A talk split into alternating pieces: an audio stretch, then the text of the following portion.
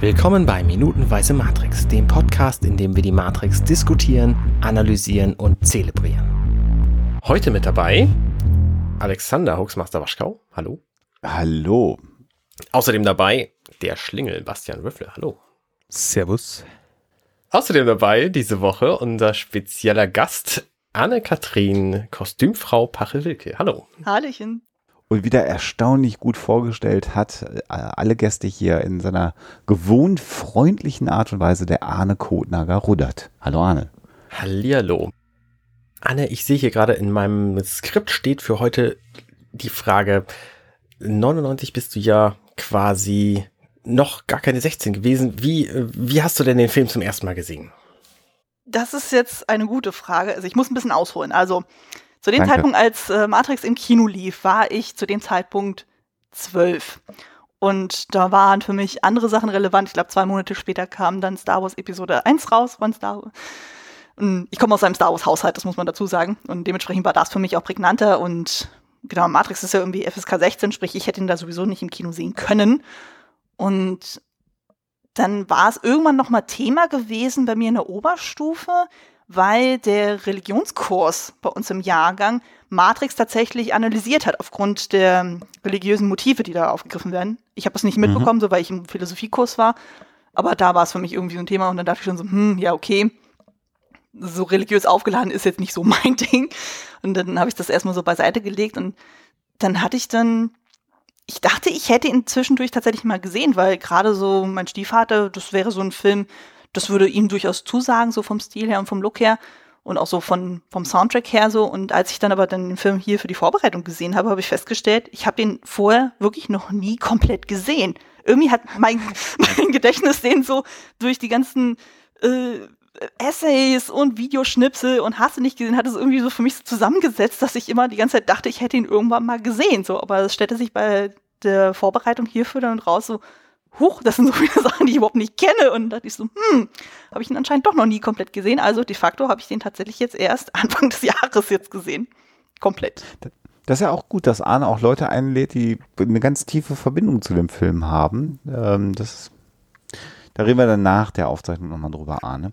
Du, Alexander, ich weiß gar nicht, was hier das Problem ist. Also ist, äh, der Film ist geguckt vor der Aufnahme. Also äh, ich weiß jetzt nicht, warum du dich beschweren würdest.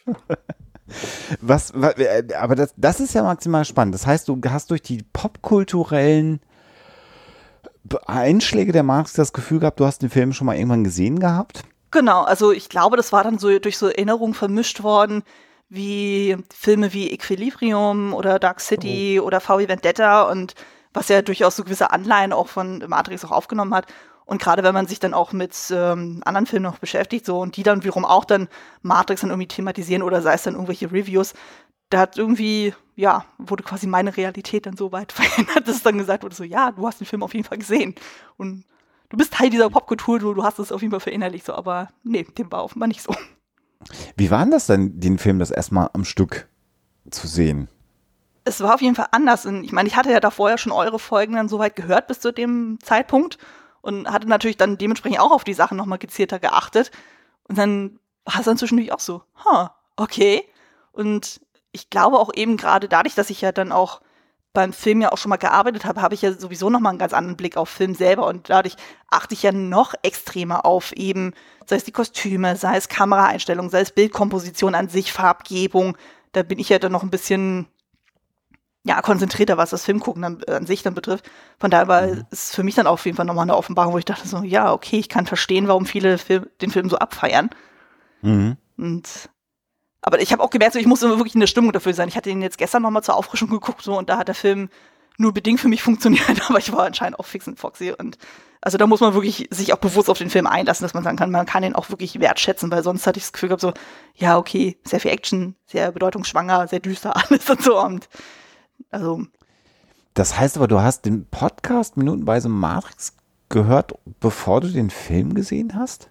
Ne, wie gesagt, ich war ja davon ausgegangen, ich hätte den Film schon gesehen, deswegen. Das ist ja spannend. Ja, das war auf jeden Fall sehr interessant. Und- Aber ich konnte dem gut folgen, also von daher habt ihr alles richtig gemacht.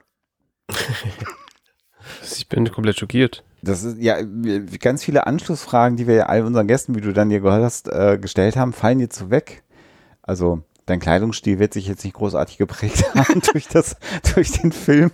Bei Wobei ich tatsächlich in der Zeit, wo, wo ich ja erzählt hatte, so, wo in der Oberstufe dann der Film dann besprochen wurde, da hatte ich tatsächlich meine Gothic-Phase und ich hatte tatsächlich Ah. auch so einen schönen langen schwarzen Mantel dann bekommen, den ich auch sehr exzessiv getragen habe. Also von daher, vielleicht hat mich das unbewusst beeinflusst, ich weiß es nicht. Aber Naja, der Film ist ja auch popkulturell schon direkt bei seiner Ankunft eingeschlagen wie eine Bombe und war deswegen auch ähm, visuell bekannt, obwohl man ihn nicht gesehen hatte. Äh, Und die, die unterliegenden äh, philosophischen äh, Fragestellungen, ähm, haben die dich irgendwie nochmal abgeholt? Also gut, das ist jetzt wahrscheinlich auch sehr zerredet dann, wenn du natürlich äh, die mm, 60 Schlag mich tot Folgen äh, gehört hast, die dann gelaufen sind schon von, von Minutenweise Matrix. Ähm, ist wahrscheinlich jetzt eine, eine, eine sehr sinnlose Diskussion, ob dich das mehr abgeholt hat oder nicht abgeholt hat, weil es einfach schon komplett zerredet gewesen ist, dieser philosophische, erkenntnistheoretische Hintergrund des Films. Ja, also er war mir schon durchaus ähm, bekannt, also dass man eben über solche Sachen diskutiert, von wegen so, okay, was ist denn jetzt tatsächlich die Realität und was nicht? Sind wir eigentlich in der Matrix Ja. oder sonst irgendwas? Also das war ja auch, meine ich auch tatsächlich auch so Teil der Diskussionskultur, in der ich ja Mhm. auch dann, auch zu Schulzeiten ja noch dann irgendwie das mitbekommen habe. Aber das war jetzt nie so, dass ich sage, so, das hat mich jetzt irgendwie in den letzten Jahren so derartig beeinflusst. Also da waren dann so Filme wie zum Beispiel eben VW Vendetta deutlich, deutlich, deutlich, deutlich präsenter bei mir gewesen, den ich auch wirklich sehr, sehr liebe. Also das ist tatsächlich einer meiner Top schöner 5 Filme. Wo ja auch die Wachowskis ja das Drehbuch geschrieben haben, also von daher. Genau. Und Hugo Weaving, äh, wenn auch bemasket, Ja, weil er ah, die Hauptrolle gespielt hat. der ist toll. Wobei er auch erst nachträglich da eingesprungen ist, der war ja nicht die Originalbesetzung. Oh, das wusste ich ja nicht. Wer Nee, war der das? ist irgendwann, ich weiß nicht mehr, wer der Originalschauspieler war, aber der ist dann ausgestiegen, weil irgendwann gesagt hat, so er hat keinen Bock, die ganze Zeit die Maske zu tragen. Das ist auch witzig. Ja. Und Hugo Weaving hat wahrscheinlich gedacht, cool, muss ich nicht so viel geschminkt werden. Einfache Rolle. Ja, das Problem Das war halt nur so, es muss ja komplett der ganze Dialog nachsynchronisiert werden, so weil durch die Maske sozusagen, du konntest ja keine vernünftige Tonaufnahme da machen. Ja, aber das ist natürlich so wie beim Podcasten. Da geht man nackt ins Tonstudio, macht sich völlig frei und nimmt dann einfach die Sequenzen auf. Ähm, wir, Dazu möchte ich sich jetzt aber einfach nichts sagen. nee, wir, wir, wir weichen jetzt auch komplett ab vom äh, Thema. Wir sind, äh, das ist spannend. Also mir fallen jetzt wenig Fragen ein, Arne noch Die kommen bestimmt noch. zu, zum Thema Anne und Matrix das erste Mal gucken. Das ist so, ich bin fertig für heute. Macht ihr mal weiter. Okay. Ähm, wir besprechen heute die 72. Minute des Films. Und So wie Arne jetzt spricht, schneidet er das alles raus hinterher. Morpheus wurde gerade von Neo getrennt und wir sehen die Löffeldeko an der Wand. Ich kann, frage mich, gibt es so ein Element in der wirklichen Welt tatsächlich? Gibt es jemanden, der sich so Löffel an die Wand hängt oder ist das für diesen Film geschaffen? Pass auf, ganz, Also- ganz steile These. Ich glaube, das, ist eher zweckentfremdet. Ich glaube, das ist eigentlich für was völlig anderes mal konzipiert worden und das hat man einfach gesagt, auch Mensch, da könnte doch mal Löffel reinstecken. Das ist ein Schlüsselbrett. Ein Schlüsselbrett, in dem Löffel sind. Und wenn wir uns an den, an den Keymaster. Ich möchte ungern deine Theorie äh, zunichte machen, aber das gibt es. Es gibt so Schlüssel, so, so Löffelbretter, weil es auch Deko-Löffel Spoon gibt. Ne? Collection Racks. Ja. Also ja. es gibt gerade gerade so Löffel. Löffelsammeleien ist wie so wie Sammeltellersammeleien in den USA tatsächlich ein Ding. Und es gibt solche sogenannte Spoon Racks, die man kann man kaufen ähm, und die kann man sich halt dann so an die Wand hängen und die sehen genauso aus. Also Die, die gibt es auch im, in, der, in der Marke irgendwie Bayerischer Schützenverein, die sehen dann einfach noch sch- scheußlicher aus, aber sowas gibt es tatsächlich genauso, wie es da hängt. Und da kann man dann Sch äh, Sch Löffel reinhängen. Es ist komplett bescheuert. Ja. Kann man machen, muss man aber. Ich hätte, ich hätte jetzt ernsthaft gedacht, das soll eine Anspielung an so ein, an so ein Schlüsselbrett sein. Dann der Schlüsselmeister und so Anschlussfilme. Tut mir leid. Ich, ich habe jetzt gerade hier nebenbei im Internet geschaut. Es gibt, es gibt tatsächlich Spoon Racks. Es- Krass, oder? Ja, das, Das- hat der Schlingel auch gerade erzählt. Aber schön, dass du. Ja, Er wollte den bildlichen Beweis. Das, genau. Ich, man muss ja nicht alles das glauben, was der Schlingel einem einfach so erzählt. Nein, Weil der Schlingel erzählt meistens ja auch keine Ahnung. so hier Quellenkritik und Ja. so, ne? Ja. Muss man auch mal ja. Kann man denn das glauben, was man mit seinen Au eigenen Augen sieht? Das ist Oh. das, was Neo sich gerade fragt. Oh, ja, habe ich jetzt aber hier volle Lotte. Ähm, er sieht nämlich so Dinge, die gibt's in der wirklichen Welt gar nicht. Er sieht zum Beispiel Kinder. Ähm, manche davon können lesen. Ähm, andere davon Der können ein spielt Schach, Kinder, die Schach spielen, ab. völlig absurd. Eines davon kann ähm, Würfel durch die Luft schweben lassen. Die filmen dich übrigens filmisch total schlecht gemacht, diese Würfel. Und Weil ich die noch am besten finde. Ich finde nachher den, den Spoon-Jungen finde ich wesentlich äh, stümperhafter. echt jetzt? Ja. Okay, also bei diesen Würfeln finde ich sehr, sehr offensichtlich, dass sie an einem seidenen Faden hängen, der rausretuschiert wurde, weil die sich einfach genau so benehmen, wie das Würfel tun, die man da aufhängt. Wenn Aber besser so als CG, muss ich sagen. Genau. Weil CG hättest du hier sofort gesehen. Ja. Und hier sind es halt offensichtlich Würfel, die mit dem Licht interagieren, das da ist.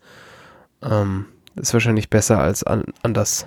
und wenn wir jetzt diese Würfel sehen, dann lasst uns doch bitte darüber reden, was auf diesem Fernseher läuft. Weil das ist, das ist mir tatsächlich erst in der Vorbereitung jetzt auf diese Minuten vor. Ein, ein Film, in dem riesige Kaninchen über eine amerikanische Straße hoppeln. Ja. Ja. Das ist, äh, also äh, ehrlich gesagt, wem ist das beim ersten Mal gucken aufgefallen? Nein. Nein, nein, nein. das Gerade da sind ja die Würfel im Vordergrund. Da guckst du Ja, natürlich, natürlich. die fliegenden Würfel. umso absurder, dass man da hinten natürlich, das ist, passiert ja auch wieder nicht per Zufall. Äh, Ne? Also ist ja, wenn du einen Fernseher in, in einer Szene, in einem Film drin hast, auf dem sich irgendwas bewegt, das machst du ja absichtlich drauf. Und das ist ja auch eine völlig verzerrte Realität, die wir da haben. Und das Kaninchen, Alice im Wunderland haben wir ja auch schon mehrfach thematisiert, immer wieder als Motiv. Und hier Kaninchen, also Hasen, wir können ja nachher auch nochmal sagen, wie der Film heißt. Das haben wir ja Night of the Lepus. Genau, und äh, Lepus, das lateinische Wort für den gemeinen Hasen, ähm, wie ich natürlich schon immer gewusst habe und nicht erst gerade eben recherchiert habe vor auf der Aufzeichnung dieser Minute. Ähm, äh, das Kaninchen natürlich bei Alice im Wunderland äh, äh, Thema und hier riesige Kaninchen in diesem äh, genial Special Effects mäßig gemachten Ausschnitt aus diesem äh, Film und natürlich Größe und Größenveränderung bei Alice im Wunderland natürlich auch immer ein Thema gewesen. Also irgendwelche Küchlein, die dich groß oder klein gemacht haben. Ähm, also für mich wäre das eine Anspielung an, äh, an, an Alice im Wunderland hier auch wieder und einfach auch nochmal ein Zeichen dafür, in, in was für einer skurrilen Welt die Matrix sich eigentlich befindet. Also Also wir dürfen auch nicht vergessen, Night of the Lepus ist kein süßer Hasenfilm, sondern es ist ein Horrorfilm. ja, In diesem, in diesem Wartezimmer mit Killer, der kiloweise Kindern läuft. Es ist wirklich komplett behämmert alles. Und dieser Film wird ja offensichtlich von, von, den, von, den, von den Maschinen simuliert, ne? Also das ist ja, ich meine, das, das, die könnten ja auch irgendwelche Filme laufen lassen, die irgendwie die Menschen gefügig und, und, und dumm halten, aber nein, sie zeigen Horrorhasen. Das ist, das wirklich absurd. Also im Skript steht, da läuft eine Soap.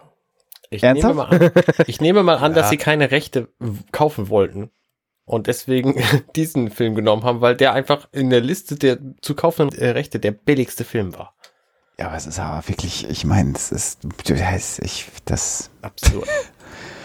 Ohne Ende absurd. Also gestern äh, haben wir ja schon darüber gesprochen, dass man sich einen Türknopf mal angucken soll. Also bitte achtet auf Night of the Lepus und es gibt einen schönen Trailer auf, auf YouTube zu diesem Film. Das ist alles das ist völlig absurd. Lepus, Lepus, ich habe keine Ahnung. Kommentiert, wie man es richtig ausspricht. Le Pouce. Ja, das wird's sein. Natürlich. Vielen Dank. Genau. Ähm, Neo guckt sich das alles an und äh, scheint dann auf diesen Fernseher zu starren und dann sieht man, nee, er guckt doch nicht auf den Fernseher, sondern auf einen Jungen, der einen Stapel verbogener Löffel vor sich liegen hat und dann äh, da kniet. Und dieser Junge sieht unfassbar buddhistisch aus. Da kannst du Er wirkt vielleicht ein Anne bisschen was zu wie aus äh, der, dieser Zeichentrickserie Avatar. Ja, der Ja, genau, genau. Fehlt nur noch, dass er Luft zu Airbender. bändigen und sowas. Ja. Genau. Könnte der Vorläufer sein. Aber ich finde sowieso dieses ganze Setup so in diesem Wohnzimmer wo, oder wo, auch- was auch immer das dann sein soll, sehr spannend, weil ich finde, das hat ein bisschen was wie so eine, ja, äh, äh, hochbegabten Kinder-Casting-Show mäßig aus, so von wegen so, ja, das sind die all, alles die auserwählten Anwärter, so, ja, reih du dich mal an, obwohl du eigentlich schon viel zu alt bist. Also, Das brauchst du gar nicht zu finden, dass das so aussieht, weil sie sagt nämlich zu Neo direkt, das hier sind die anderen Kandidaten. Also ach, offensichtlich ist es so. Das ist so das Wartezimmer zu, von denen, die zu dem Orakel wollen, wobei die sich damit mit Dingen beschäftigen, die einfach extrem lange dauern. Das Mädchen, was da Schach spielt zum Beispiel, Hm. äh, das ist halt mitten im Spiel. Also ich weiß nicht, wie lange man da warten muss, um mit ihr reden zu dürfen, weil Neo braucht da ja gar keine Wartezeit. Der ist privat versichert. Das wird sein. Ähm, der ist halt, ja. Äh, jedenfalls ähm, fragen wir uns natürlich an der Stelle auch, wo kommen diese anderen Kandidaten her? Was sind das für Personen? Und sind die echt? Sind das Kandidaten für die Stelle des Auserwählten? Oder, oder was, was, was, was passiert da eigentlich gerade in diesem Wartezimmer? Und das sind leider Fragen, die wissen wir alle nicht um zu beantworten. Aber er wirkte auf jeden Fall ziemlich out of place, dann so eher so mit seinem dunklen Anzug dann so und alle dann so eher so in helleren Sachen. Du siehst ja auch einmal da so eine Frau mit so einem Baby sogar im Arm, dann so, die so ein bisschen Hippie-Kommune-mäßig dann auch aussieht. Ist tatsächlich irgendwie so mehr die Mentalisten-Kita, die da Mhm. praktisch ist. Mhm. Ja, das ist, ähm, das, das ist einfach nur noch skurril gerade, was, was Neo da erlebt. Ne? Also, egal was du für ein Bild vom Orakel hast, du hast nicht eine abgeranzte Wohnung vor Augen mit einem Spoon Rack. Ich komme durch Spoon Rack einfach nicht weg. äh, mit, mit, und dann im Wesentlichen Kindern, die Telekinese äh, können und dann äh, für mich, ich habe immer die Assoziation, das liegt da natürlich an meinem Alter, an, an den Film Auf der Suche nach dem goldenen Kind, äh, alte Eddie Murphy äh, Schmonzette, Ach Gott, ja. Äh, mhm. ne, äh, irgendwie, wo es ja auch um ein besonderes Kind geht, also quasi der nächste The Next Dalai Lama könnte auch hier gecastet werden in diesem abgeranzten Mhm. Wohnzimmer Schön. Ja. mit diesem, mit diesem Teppichboden, das, das ist so wirklich so alter Hotel äh, Teppichboden, der wirklich schon komplett abgelaufen ist, die Fasern kaputt. Und das ist einfach so, das ist so, so, so komplett skurril alles. Und dafür wirkt Neo ja noch relativ entspannt eigentlich, ne? Mhm. Finde ich.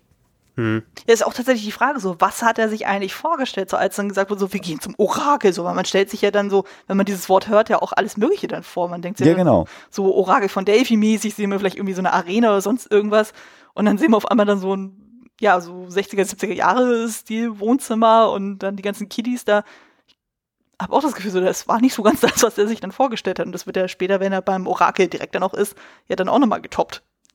Nicht Ja. besser werden. Wie lange denkt man drüber nach, äh, wie man so einem Kind so ein Tuch umknotet? Mm, Das sieht jetzt ja relativ einfach aus. Ich habe auch das Gefühl, das wirkt eigentlich relativ drapiert. Also ich kann jetzt leider auch nicht erkennen, so wie genau das da hinten drapiert ist, aber es wirkt eigentlich so gefühlt, so ja, einfach mal drauf dann so und irgendwo befestigt. Aber das Ein ist bisschen da ins Unterhemd reingesteckt, das er noch anhat. Also Ja. Ja. So ein bisschen so, äh, nee, also mit nur Unterhemd kann er da nicht sitzen. Wir haben noch diese Gardine. Was ich interessant finde in der Szene, wo man diese Gardine um den, um den Schultern des Jungen so gut sieht, ist, da hebt er einen Löffel hoch und dieser Löffel, wie das Löffel nun mal so tun, die spiegeln das, was sie, Ja. und ziemlich gut. da ist einfach genau nicht das zu sehen, was da zu sehen sein sollte, sondern da ist so ein, so ein weißer Lichtschirm, da kann vielleicht unser Bayer gleich noch was zu sagen. Und zwei Leute und einer davon trägt eine Jeans und das andere scheint irgendwie eine Frau mit längeren Haaren zu sein. Und Das ist wieder- das ist, sind, sind genau nicht Neo, so diese Dinge, die da zu sehen sind. Wobei Neo, auch wenn man jetzt die Reflexionen guckt, also der Junge hat ja den Löffel quasi von sich rechts positioniert und Neo steht ja ein bisschen eher links versetzt. Also das kann ich mir noch halbwegs erklären, dass man ihn jetzt in dem Moment gerade nicht sieht. Also jetzt in Sekunde 27, äh, laut meinem Timecode hier, aber Ja, ja. das stimmt schon Ja. Du hast ja dann diese weiße Reflexionsleinwand, was man ja dann beim Licht ja gerne benutzt. Hm, genau. Genau, und dann hat man einen Das echt offensichtlich. Und die Frau, die Frau hat tatsächlich irgendwie eine schwarze Hose und ein helles Oberteil an. Also ich weiß nicht, ob es eine Frau sein müsste, aber Schwer zu sagen. Ich sehe irgendjemand mit einer blauen Jeans. Das sind Ja, ich nehme an, das wird wahrscheinlich auch der, der Kameramann sein, Ja. der da, der da steht. Nonchalante, komm, mach mal wieder Reflexion, da sieht man vielleicht die Kamera. Ach, scheißegal, komm. Was ich, was ich ein bisschen seltsam finde, weil der, wenn wir uns nochmal den, den, also der Löffel, der ist der ist so ein, in dem Moment, wo er CG wird, ist der Löffel so eine Mischung aus manchmal sehr, sehr, sehr reflektierend und manchmal so wirkt er fast ein bisschen matt. Ja. Und es wäre super billig gewesen, diese Löffel, die da liegen, entweder Löffel zu nehmen, die eh schon so ein bisschen matt sind, weil sie halt so ein bisschen oll sind, oder die mal kurz äh, einzusprühen. Da brauchst du ja nicht viel, da reicht dir ja im Zweifel irgendein, irgendein Fixkleber oder so, der einfach da kurz draufgesprüht wird und schon hat das Ganze eine matte Oberfläche bekommen. Und das verstehe ich nicht ganz, weil du siehst es halt hier tatsächlich zum einen im liegenden Löffel, zum anderen im Löffel in der Hand. Also auch wieder, das sind, es, es handelt sich hier um Frames in einem Teil, aber halt in, im eigentlichen Subjekt des Shots. Und das ist so ein bisschen bescheuert. Also, hm, naja. Und da versucht man ja nicht mal das irgendwie zu kaschieren. Also beim Türknopf, wir erinnern uns, da wurde wenigstens die Kamera in, in eine gefälschte Krawatte und ein Stück Leder eingewickelt. Aber hier, puh, naja. Und da ist auch noch ein Anschlussfehler, glaube ich. Ja, volle Lotte. Also der, der CG-Löffel passt auch gar nicht zu dem echten Löffel, den der vorher in der Hand hat. Also Ich sagen, der, der dreht sich einmal komplett um. genau, zum einen ist er irgendwie mehrmach, mehrmals verdrillt und zum anderen siehst du bei dem echten Löffel, dass der halt diese, diese typische Prägung hinten auf der Rückseite hat. So, hier, ich bin übrigens in, in Gewürzhaus Badenweiler irgendwie gebastelt worden. Und äh, der CG-Löffel, der hat einfach so eine, so eine Kerbe, die sich den ganzen Stiel lang zieht und er ist halt auch irgendwie merkwürdig verdreht. Also manchmal guckt er in diese Richtung, manchmal in die andere. Ich wollte gerade sagen, in der Szene, in der wir die Jeanshose, also arbeiten wir nochmal uns an dem Löffel ein bisschen ab. Also, warum man das gemacht hat, ist einfach, man wollte, glaube ich, den Lichtreflex im Löffel drin haben. Ja. Und hat die Jeanshose in Kauf genommen. Ich glaube, das ist so, mach mal, mach mal spiegelig. Und was wir jetzt also hier sehen, ist tatsächlich, dass wir den, die Rückseite des Löffels sozusagen sehen. Das heißt, äh, die- das, was, wo, die Suppe würde jetzt auf der Seite des Kindes im Löffel äh, ähm, Genau. sein. Also die kon nicht, konvexe Seite zeigt zur Kamera und die konkave zum Jungen. vielen Dank. Dann äh, Gegenschnitt auf Neo, der interessiert sich den Löffel anschaut und dann beginnt ja diese äh, CG-Nummer, wo man dann jetzt, jetzt tatsächlich offensichtlich CG-Neo-Reflexion in den Löffel reinbastelt. Ne? Also auch hier wird ja die Geschichte wieder über die Reflexion erzählt. Wir sehen dann einen Neo, der ja irgendwie wahrscheinlich per CG reingebastelt wird und dann dreht sich der Löffel wieder zurück. Und dann ist aber jetzt konvex und konkav halt getauscht. Also Ja, der Junge, genau. also deswegen sieht man den Stempel nicht, weil wir jetzt quasi die Vorderseite sehen. Also jetzt würde die Suppe von der anderen Seite den Löffel passen. Genau. Genau. wir sehen jetzt Neo auf dem Kopf. Quasi in dem Moment, wo er dann den Löffel dann Neo rüberreicht und so. Ich finde, das hat so einen ganz gruseligen Uncanny Valley-Effekt. Also man Ja, ja. glaubt es einfach nicht, dass er in dem Moment wirklich einen Löffel in der Hand hat. Also er biegt diesen Löffel, ich glaube, das haben wir noch gar nicht gesagt, er biegt mit seiner Gedankenkraft diesen Löffel. Also Genau. für alle Leute, die den Film jetzt nicht sehen und noch nicht gesehen haben, ähm, er macht quasi Telekinese so. Ja, es wirkt zumindest so. Ja. So, so ein bisschen Uri Geller. Und sagt dann, also er gibt dann ja den Löffel Neo und sagt dann, versuche nicht den Löffel zu verbiegen. Das ist nämlich nicht möglich. Versuche dir stattdessen einfach die Wahrheit so vorzustellen. Und Neo fragt, welche Wahrheit? Und er hat sich inzwischen natürlich hingesetzt, quasi vor Ja, stimmt, vor das den ist Jungen. natürlich auch relevant. Also er, er begibt sich quasi auf auf die, Augenhöhe. auf die Augenhöhe, auf die Ebene, äh, auf das Niveau des, des Jungen. Ja. Um die Welt aus einem anderen Blickwinkel zu sehen vielleicht. Und sehen auch diesen unfassbar hässlichen Griff an dieser, an diesem Schrank da, ne? Links. Aber passt halt insgesamt gut in das, in Ja, ja. dieses Setting. Ja, rein. ja, klar. Ja.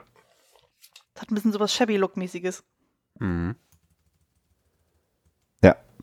Es wirkt halt te tacky, ist, glaube ich, das äh, englische Wort, ne? So ein bisschen.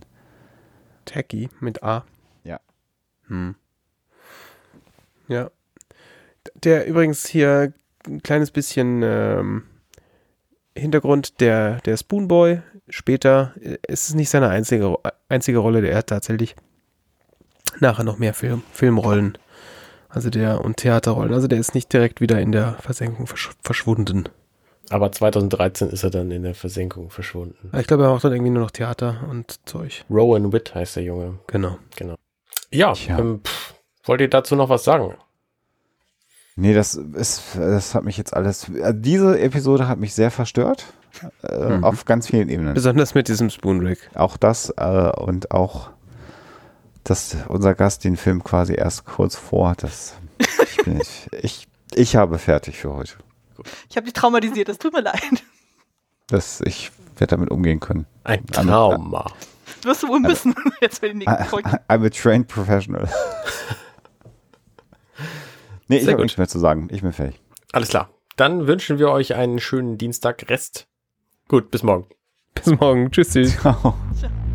Hey, ich bin Arne und das war Minutenweise Matrix. Wenn euch dieser Podcast gefällt, dann unterstützt mich doch ein wenig. Ich schneide, produziere und hoste diesen und weitere Podcasts wie auch andere Projekte im Netz.